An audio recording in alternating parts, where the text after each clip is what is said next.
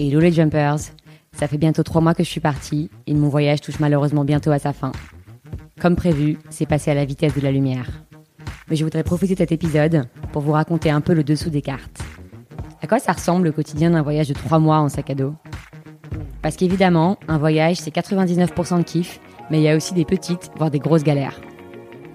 Et comme je sens que vous commencez à en avoir un peu assez que je vous raconte à quel point ma vie est géniale, je me suis dit que plutôt que de passer sous silence cette partie, j'allais la partager avec vous. J'ai eu la chance jusqu'à aujourd'hui qu'il ne m'arrive aucun gros ennui. Par contre, je suis passé maître en l'art de résoudre des problèmes techniques, informatiques et logistiques. Il y a des jours comme ça où rien ne va, l'impression monde contre toi. J'ai déjà évoqué dans l'épisode précédent la tragédie aquatique de mon ordinateur. Alors je vais vous épargner les détails de la mort subite de mon iPhone. Sachez juste que ce voyage m'aura permis de vérifier que toutes les théories sur l'obsolescence programmée d'Apple disent vrai. Et en plus de ce qui se casse, il y a aussi ce qui se perd, tout seul bien sûr. Depuis le début du voyage, j'en suis donc à 5 cartes SIM, 4 adaptateurs et 3 chargeurs.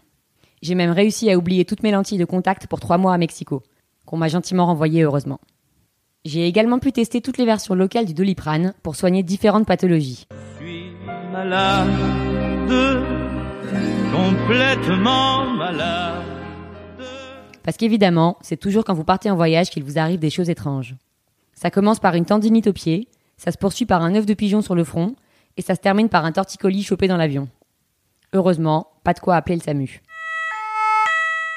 Enfin, sauf une fois, où fatigue et hypoglycémie se conjuguant avec un sac de 15 kilos sur les épaules, j'ai fait un petit malaise dans l'aéroport. En deux temps trois mouvements, j'avais une équipe de quatre secouristes à mon chevet. Le problème, c'est qu'ils ne voulaient plus me laisser repartir, persuadés que j'allais contaminer tout le vol avec une maladie tropicale. En parlant d'avion, je pensais qu'on ne pouvait pas trouver pire que les compagnies low cost européennes, mais c'était sans connaître l'Amérique latine.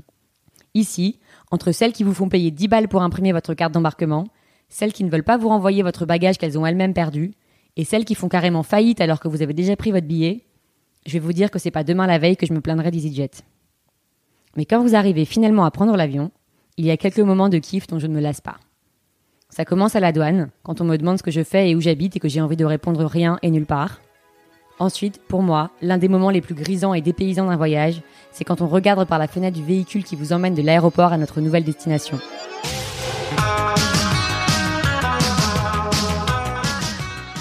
En même temps qu'on découvre cet environnement nouveau et qu'on essaie de le comparer à ce qu'on connaît déjà, on se demande ce qui nous y attend et quelles nouvelles aventures on va y vivre.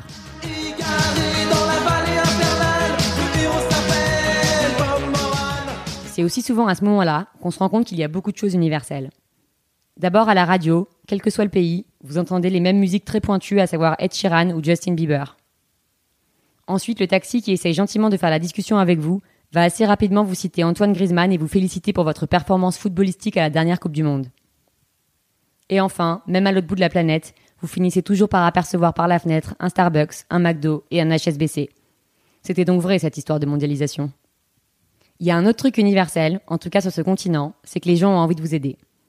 Quand le chauffeur de bus te reconnaît et t'attend en dehors d'un arrêt, quand ton taxi vérifie que tu rentres bien dans ton hôtel, ou te partage sa connexion Wi-Fi pour que tu puisses te rendre compte que tu t'es trompé d'adresse, ça te réconcilie avec le genre humain.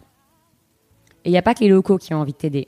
Il y a aussi vous tous qui m'écoutez et toute cette communauté virtuelle mais en fait bien réelle que je voudrais remercier.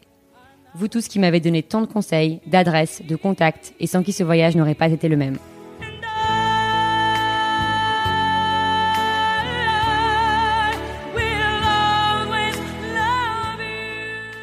Pour terminer, je voudrais vous raconter une petite histoire. Il y a un an et demi, avec une amie qui se reconnaîtra, calée sur des grosses bouées en vacances, on s'est posé la question de ce qu'on ferait dans une autre vie. Elle m'a dit qu'elle vivrait sans doute dans un monastère, et moi j'ai dit que j'aurais été youtubeuse, parce que j'en avais marre de payer des influenceurs cinq fois mon salaire mensuel. Résultat aujourd'hui, cette amie part un an dans un ashram, et moi je fais les podcasts que vous écoutez. Comme quoi, il n'y a pas toujours besoin d'attendre une autre vie pour en changer. Allez, bon week-end et à la semaine prochaine